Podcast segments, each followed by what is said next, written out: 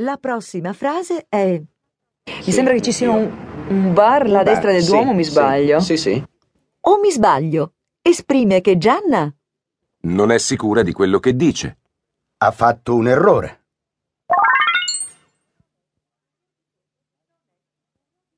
non è sicura di quello che dice. Altri esempi.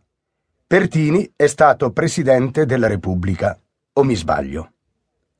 Il film Ginger e Fred è di Fellini, o mi sbaglio? Adesso usi lei l'espressione o mi sbaglio per esprimere la sua insicurezza. Ascolti prima il modello. Il Colosseo è a Roma? Il Colosseo è a Roma?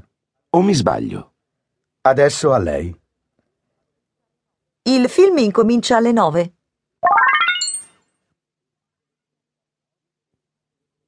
Il film incomincia alle nove o mi sbaglio?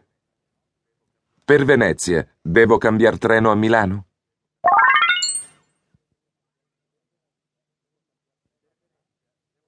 Per Venezia devo cambiare treno a Milano o mi sbaglio? Ed ecco l'ultima frase. Cioccolata con sto caldo non è il caso. Non è il caso significa Va benissimo? Non va bene? non va bene. Ascolti e noti la differenza. Un tè con questo freddo va benissimo. Un gelato con questo freddo non è il caso. Adesso scelga lei fra va benissimo e non è il caso. Una passeggiatina con questo vento? Non è il caso. Una birra con questo caldo? Va benissimo.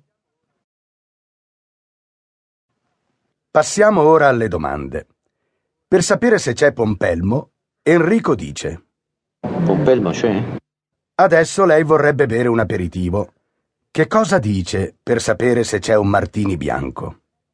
Ascolti il modello. Martini bianco. Martini Bianco c'è? Continui lei. Cinar. Cinar c'è? Cinzano. Cinzano c'è? Gianna invece non sa che cosa è un medaglione e dice Scusa, cos'è il medaglione? E adesso lei vorrebbe mangiare qualcosina. Sulla lista legge tramezzino, pizzetta, pasta, panino. Ma che cosa sono queste cose? Lei non lo sa. E allora che cosa deve dire? Ascolti prima il modello.